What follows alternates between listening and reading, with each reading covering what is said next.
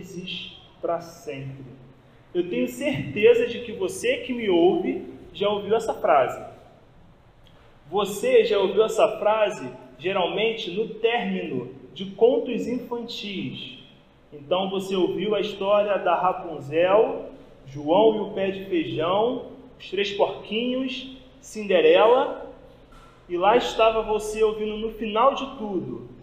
E viveram felizes para sempre.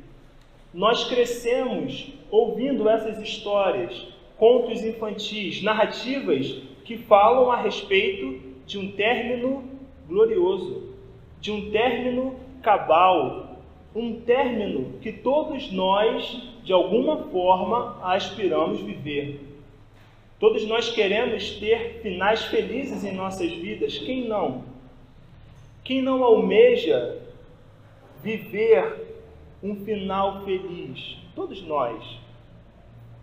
Mas à medida que vamos crescendo, nós vamos nos deparando com outras narrativas, narrativas verdadeiras, narrativas, as nossas vidas, as nossas histórias contadas.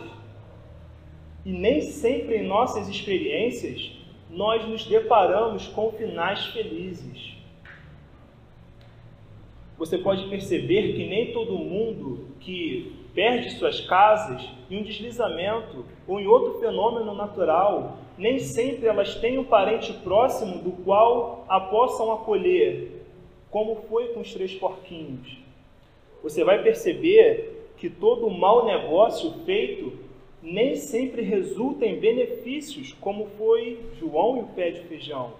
Quando fazemos um mau negócio, é prejuízo. Nós vamos perceber que não existe cabalmente príncipes encantados, indefectíveis, perfeito. Nós crescemos e aprendemos que isso tudo no nosso mundo atual é mentira, não existe. Então, a nossa postura mediante essas narrativas são geralmente duas. Ou nós nutrimos uma esperança de final feliz e repousamos a nossa esperança em coisas passageiras e erradas, como a situação econômica do Brasil. De repente você vai me dizer: Eu creio no final feliz para o Brasil. Eu creio que finalmente um dia o Brasil viverá dias felizes para sempre por conta da situação econômica. Ou então coligações partidárias no dia em que tal grupo político se juntar e finalmente promover um governo para o povo, ou então finalmente prover bons acordos internacionais, finalmente vamos viver dias felizes. Ou você crer nisso, ou você reputa todo tipo de narrativa de história feliz como narrativa infantil e você é completamente um descrente quanto a finais felizes. De repente são essas as suas posturas, de repente é essa a minha postura mediante narrativas com histórias felizes. Mas tanto um que repousa sua esperança nesse tempo, tanto aqueles que descreem completamente de finais felizes, tanto um quanto o outro se encontram equivocados, radicalmente errados, quando são confrontados pela palavra de Deus. A Bíblia sim vai falar a respeito de um final feliz, de um final glorioso, mas esse final feliz e glorioso não repousa, em hipótese alguma, em nada que temos nessa vida, em nada que nós podemos fazer com as nossas mãos ou conquistar com o fruto da nossa obra. O final feliz que a Bíblia expressa, cabalmente expressa, se encontra por conta de uma intervenção miraculosa de Deus em Cristo Jesus. Falando em Cristo Jesus e da sua obra, eu ousaria perguntar aos irmãos: qual é a extensão da obra de Cristo? Visto que aqueles que viverão o final feliz viverão por causa da obra de Cristo, qual é a extensão da obra de Cristo? Será que a obra de Cristo ela é grande o suficiente para caber apenas pessoas? Será que a obra de Cristo é grande o suficiente para caber pessoas em um determinado país? Meus irmãos, eu diria que para nós, para que nós possamos nos estender claramente e com exaustividade acerca da obra de Cristo, nós precisaríamos de uma vida, de uma eternidade, e assim, ainda assim, não esgotaríamos a extensão da obra de Cristo. Cabalmente não, não esgotaríamos. A obra de Cristo ela tem uma extensão cósmica. Ela não embarca apenas seres humanos, pessoas. Ela embarca não só o nosso planeta Terra, ela embarca todo o cosmos, toda a partícula criada, tudo aquilo que foi criado em seis dias por Deus, absolutamente tudo está debaixo da obra de Cristo e tem em Cristo a sua redenção, apenas em Cristo. E é dessa extensão da obra de Cristo que Isaías 35 vai nos dizer essa noite. Por mais que você me diga, Igor, o texto de Isaías 35 não foi escrito 750 anos antes de Cristo? Como que o texto de Isaías vai falar a respeito do Cristo? Meus irmãos, o texto de Isaías vai falar a respeito do Cristo porque se trata de uma profecia. Como alguns teólogos gostam de classificar, é um oráculo. Oráculo, para quem não sabe, é todo tipo de expressão profética contida nas Escrituras. Quando o Senhor queria falar diretamente com o povo, ele falava através dos oráculos. Os oráculos são vários. Nós podemos citar oráculo de salvação, do qual é o texto que nós vamos ler hoje. Hoje nós vamos ler, na verdade já lemos, um oráculo de salvação, Isaías 35, mas também temos oráculos de julgamento, etc, etc e etc. Por ser um oráculo, nós temos que entender o texto de acordo com aquilo que o texto quer dizer. Quando nós lemos narrativa, a gente lê a narrativa de maneira corrida e nós rapidamente entendemos o sentido da passagem. Porque a intenção está escrita em palavras, histórias contadas, narrativas. Mas quando um profeta se propõe a profetizar, na real, o que ele quer expressar são imagens.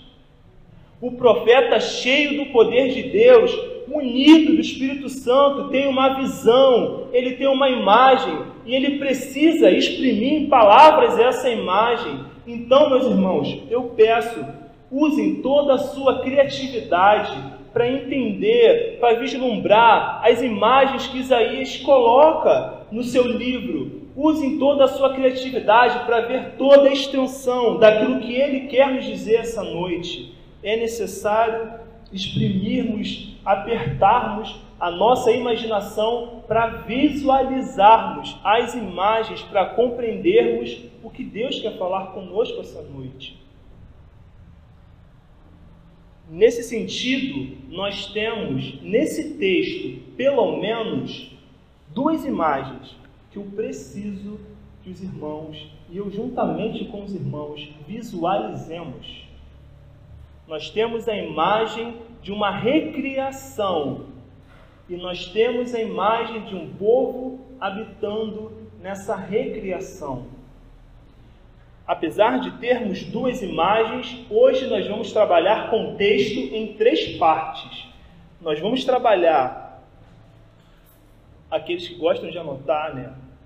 Um lugar para habitar, nós vamos trabalhar encorajamento à perseverança e, por último, nós vamos responder à pergunta: quem é eles? Eu sei que de primeiro momento talvez as ideias não se conectem claramente, mas à medida que nós vamos expor o texto, as coisas vão ficar bem claras. Fiquem tranquilos e usem vossas imaginação, imaginações. Primeiro, nós vamos falar de um lugar para habitar.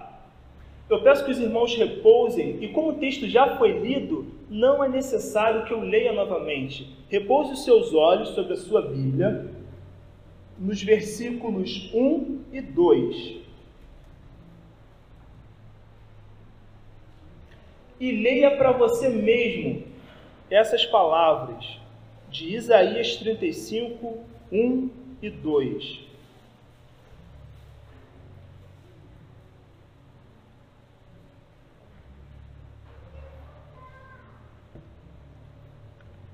Se os irmãos perceberem atentamente, o profeta exprime para nós e chama a nossa atenção para duas palavras. O profeta dá ênfase à palavra alegria, ou seu equivalente exultação, e o profeta também dá ênfase à palavra glória, ou seu equivalente resplendor. A mensagem desse lugar glorioso que o profeta está nos dizendo é de que há um lugar, um lugar para se habitar de uma alegria gloriosa. Há um lugar onde o lugar propriamente dito resplandece Deus. Há um lugar para se habitar onde não há motivo ou lugar para tristeza ou angústias ou qualquer coisa nesse sentido. Um lugar ricamente de alegria. Os montes, os desertos se alegram e exultam. Esse é o lugar. E quando nós compreendemos a importância da terra, do território, para o povo de Israel, esse texto ganha uma ênfase maior. Não se trata apenas de um lugar glorioso com uma alegria gloriosa, se trata das consequências e da importância que se tem a terra no Antigo Testamento. Essas importâncias, que são vastas, numerosas, nós vamos citar apenas três. A terra dizia respeito a presença ou não de Deus com o povo.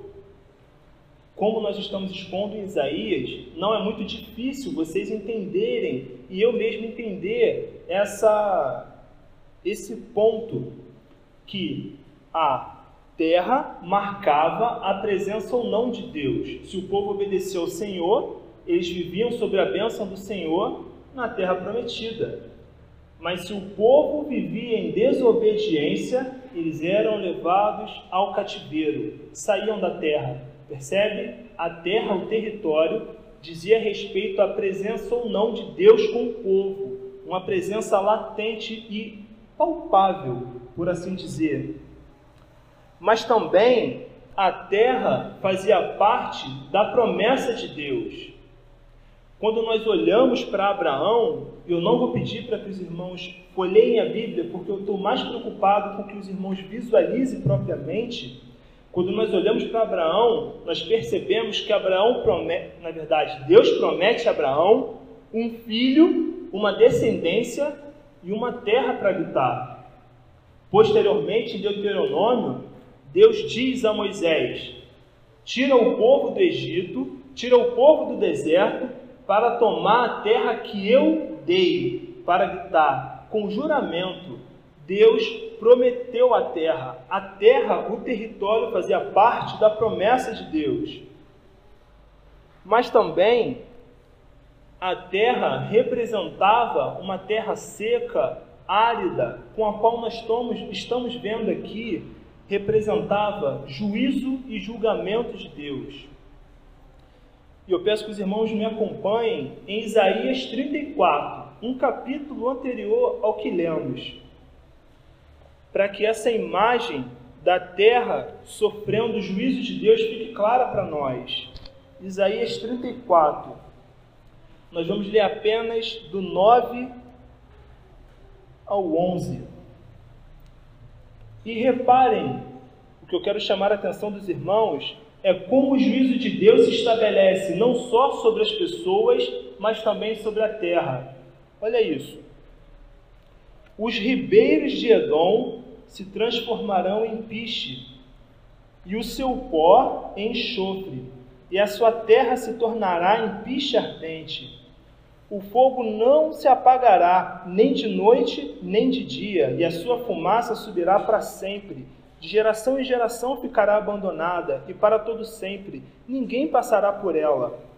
O pericano e o ouriço tomarão posse desse lugar. A coruja e o corvo habitarão nessa terra. O Senhor estenderá sobre Edom o cordel de destruição e o prumo de justiça. Percebe? A depender do descritivo do lugar, isso demonstra para nós um sinal de bênção ou de juízo de Deus. Quando nós nos deparamos com Gênesis 3, nós vemos que isso que está acontecendo aqui em Edom é uma consequência do pecado de Adão. Adão pecou e Deus falou: Maldita é a terra por sua causa. A Bíblia descreve a terra, a depender de como descreve, como posta debaixo de um cativeiro de corrupção, corrompida pelo pecado. E nessa passagem, Isaías 35, nós percebemos uma redenção da natureza. Nós percebemos que não é um lugar comum, é um lugar de alegria gloriosa, é um lugar que transcende a qualquer aspecto de redenção terrena. Esse texto, apesar de ter sido profetizado para o povo judeu, de maneira própria e definitiva, em última instância, ele não se cumpre no povo judeu. Nem mesmo até hoje se cumpriu. Nós estamos ansiando esse dia. E sobre essa expectativa do anseio, o profeta se propõe a encorajar aqueles que tomarão posse dessa terra. Observe comigo o versículo 3 e 4 de Isaías 35, por favor.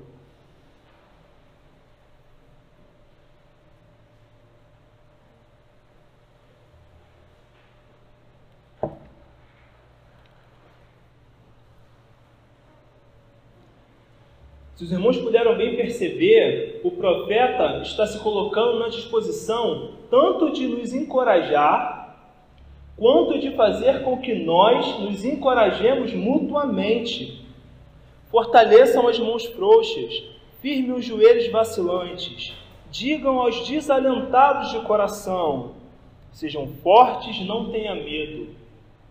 Se os irmãos repararem, todos os verbos do 1 ao 2 se encontram no futuro. O deserto e a terra seca se alegrarão no futuro. O ermo exultará Nada disso aconteceu. Isso tudo está prometido para acontecer um dia. E se os irmãos continuarem a olhar os verbos, vão perceber que estão todos em uma perspectiva futura. Mas o que o profeta se propõe a dizer para nós hoje, no presente, é: fortaleçam-se, mediante essa expectativa de terra prometida, mediante essa glória exultante, essa alegria que nos foi proposta em novos céus, em nova terra, no outro lugar, fortaleçam-se. E eu digo isso sem medo de errar, sem sombra de dúvida, porque esse foi exatamente o texto que o autor aos Hebreus se colocou a encorajar o seu público em Hebreus 12, 12. Eu peço que os irmãos me acompanhem, por favor. Hebreus 12, 12.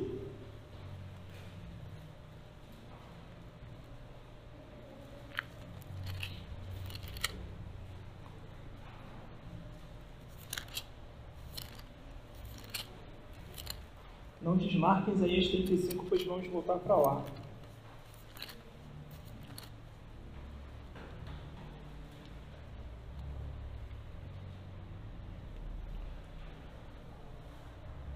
Antes de lermos o texto, esse texto de Hebreus, esse texto promovido, aplicado pelo autor de Hebreus, ele é muito próprio, pois em ambos os contextos o povo se encontra sob disciplina, tanto no contexto aos Hebreus, em que a carta é feita para encorajar o povo, tanto no contexto de Isaías, e nós vamos entender o motivo. E o autor aplica a mesma palavra, o mesmo versículo, as mesmas expressões, e ele vai nos dizer em Hebreus 12, 12: Por isso, levantem as mãos cansadas e fortaleçam os joelhos vacilantes. Façam, caminho re... Façam caminhos retos para os seus pés, para que o manco não se desvie. mas seja curado. Em ambos se encontram sob disciplina do Senhor. Tal como em Isaías, o autor de Hebreus vai nos memoriar para que, se nós estamos vivendo sob disciplina, se o juízo de Deus tem sido duro com os seus filhos, é porque Ele nos ama. É porque o Senhor nos ama, por isso Ele nos disciplina.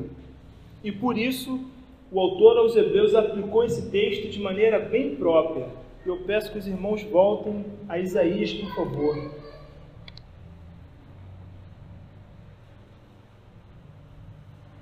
É como se o autor aos Hebreus e agora Isaías estivesse dizendo: apesar de estarem sob disciplina, apesar da dura disciplina do Senhor estar sendo posta diante de vocês, permaneçam firmes, porque o fundamento no qual nós permanecemos firmes é a intervenção de Deus, a intervenção miraculosa de Deus. E como os irmãos podem ver no texto, Deus intervém em dois modos.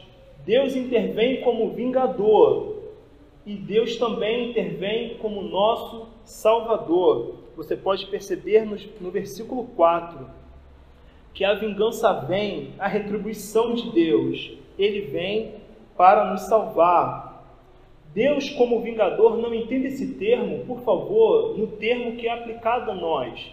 Quando nós nos vingamos, certamente estamos errados, certamente nós estamos pecando porque nós estamos aplicando uma justiça que nos é própria, uma justiça própria. É como se nós fôssemos de fato o juiz da situação e nós mesmos aplicássemos a pena. Vingança estabelecida de maneira horizontal é pecado, mas quando se trata da vingança de Deus, é uma justa retribuição. O Senhor aplica que é justo de maneira correta nas suas criaturas. E nisso se dá a vingança do Senhor, mas nós também percebemos que o Senhor intervém como nosso Salvador. Eu gostaria de olhar com os irmãos que o versículo número 5 começa com uma partícula muito própria para aquilo que vamos tratar hoje. Então, esse então é como se fosse uma consequência das ações divinas como nosso Salvador. Para a gente entender melhor, o que o autor está nos dizendo, o que Isaías está nos dizendo, eu peço que os irmãos, por favor, se dirijam a Mateus 11. Pois o próprio Senhor Jesus, o Deus que interveio como nosso Salvador, aplica a si mesmo essa passagem.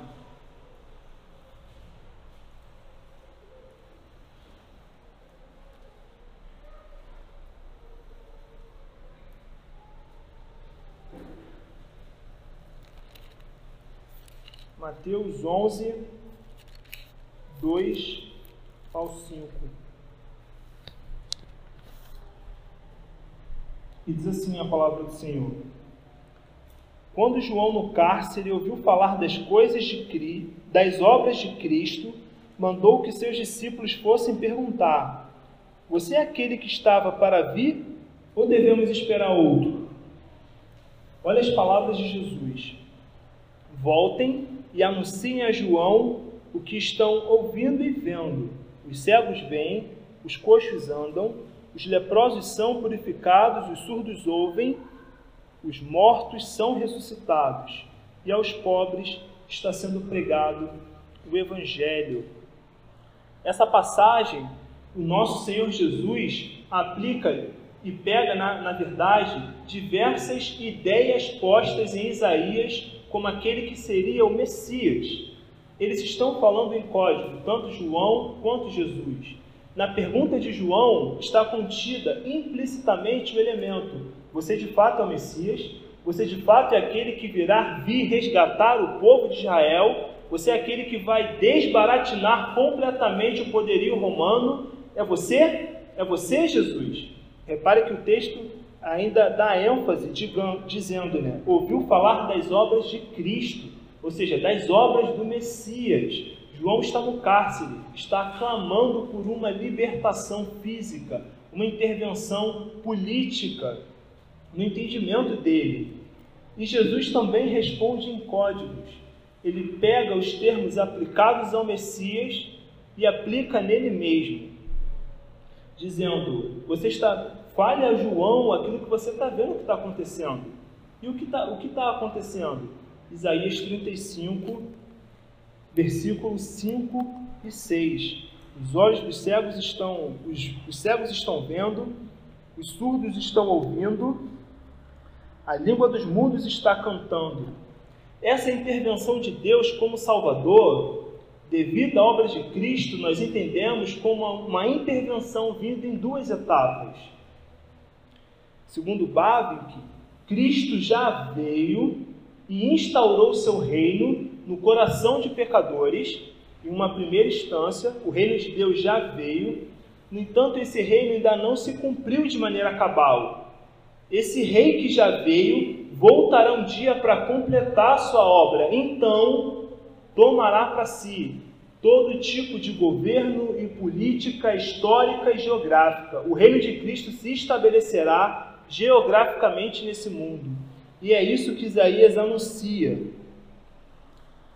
E por último, os irmãos vão perceber, com auxílio da minha orientação, de que há um elemento de mistério em Isaías 35.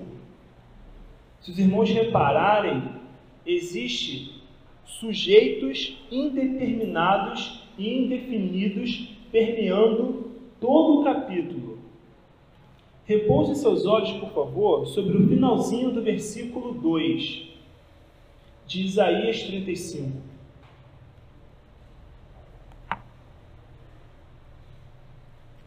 Percebe o que está aí nesse texto?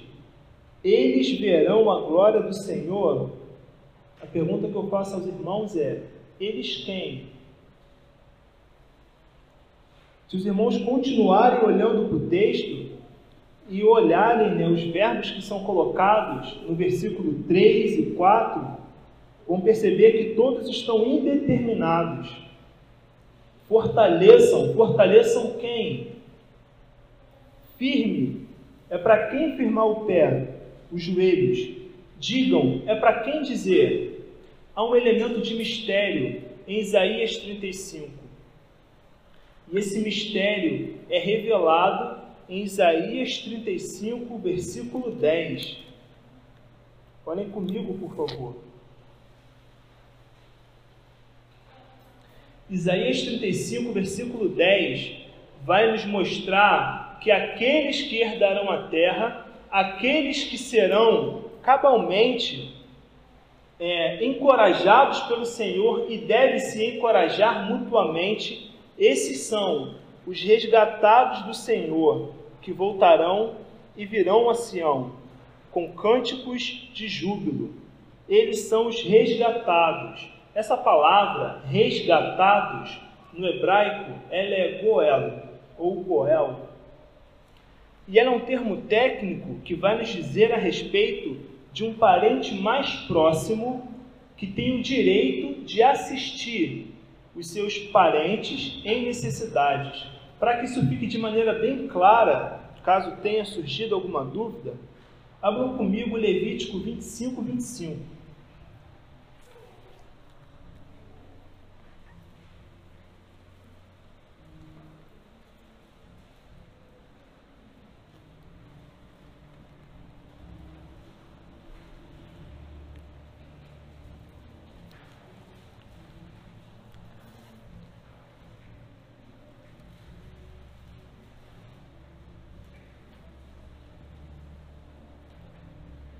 Diz assim a palavra do Senhor: Se alguém do seu povo empobrecer e vender alguma parte de suas propriedades, então verá o seu resgatador, o seu parente, e resgatará o que esse irmão vendeu. Percebe? Se alguém do seu povo, um parente, vendeu uma propriedade, o Goel, o, rei, o resgatador, o redentor, poderá intervir nessa situação e tirar o prejuízo desse, dessa pessoa que perdeu.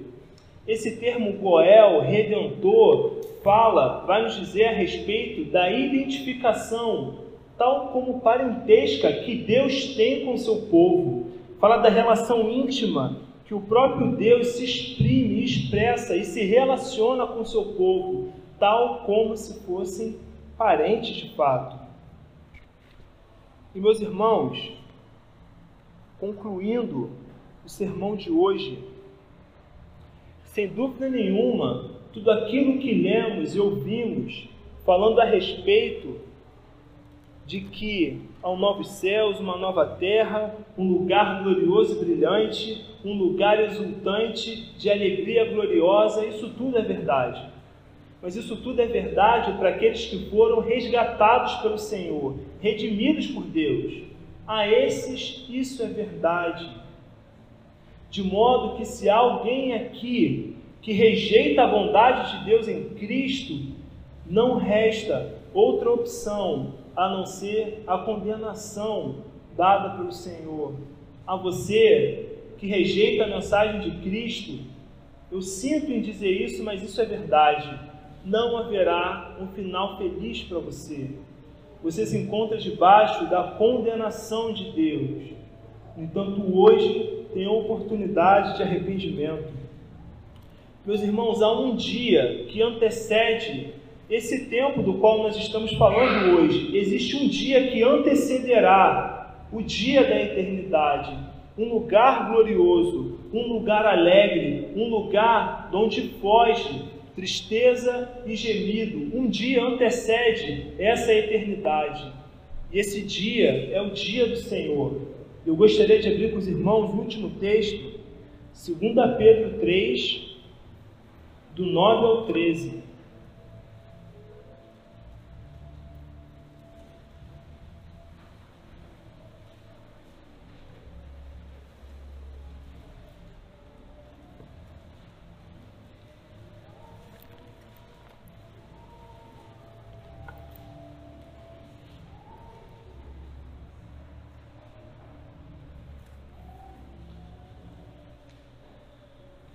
E diz assim a palavra do Senhor: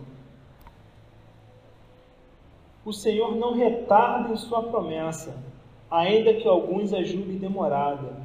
Pelo contrário, ele é paciente com vocês, não querendo que ninguém pereça, mas todos cheguem ao arrependimento.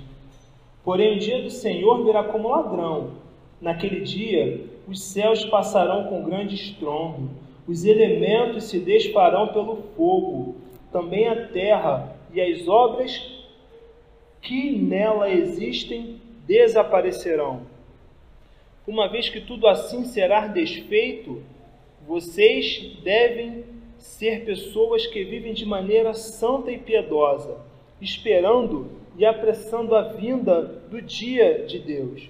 Por causa desse dia, os céus serão incendiados, serão desfeitos e os elementos se derreterão pelo calor.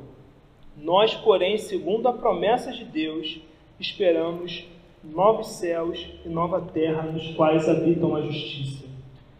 Como os irmãos podem perceber, Pedro dá um cumprimento cabal, Pedro dá um sentido e um tempo no qual haverá esse dia glorioso. Esse dia ocorrerá depois do dia do Senhor, do dia do julgamento de Deus um dia, Jesus que veio como cordeiro manso, virá como leão, tragando completamente os seus inimigos. Virá e cortará fio de espada cada um deles. Ele não tardará. O dia do Senhor será um dia no qual ele vem vingar o seu povo, vem vingar o seu filho de maneira mais própria dita, mais propriamente dita. Ele virá vingar o seu filho. De modo que hoje o Senhor estende a sua misericórdia para nós. E hoje o Senhor nos possibilita o arrependimento em Cristo Jesus. Que nós possamos encontrar o nosso arrependimento em Cristo, para que então desfrutaremos finalmente de uma verdadeira história com final e viveram né, felizes para sempre, com final feliz, eternamente feliz. Que possamos encontrar lugar de arrependimento no Senhor essa noite. Que nós possamos de uma vez por todas, verdadeiramente, nos entregarmos ao Senhor Jesus. Amém, meus irmãos? Gostaria de orar com os irmãos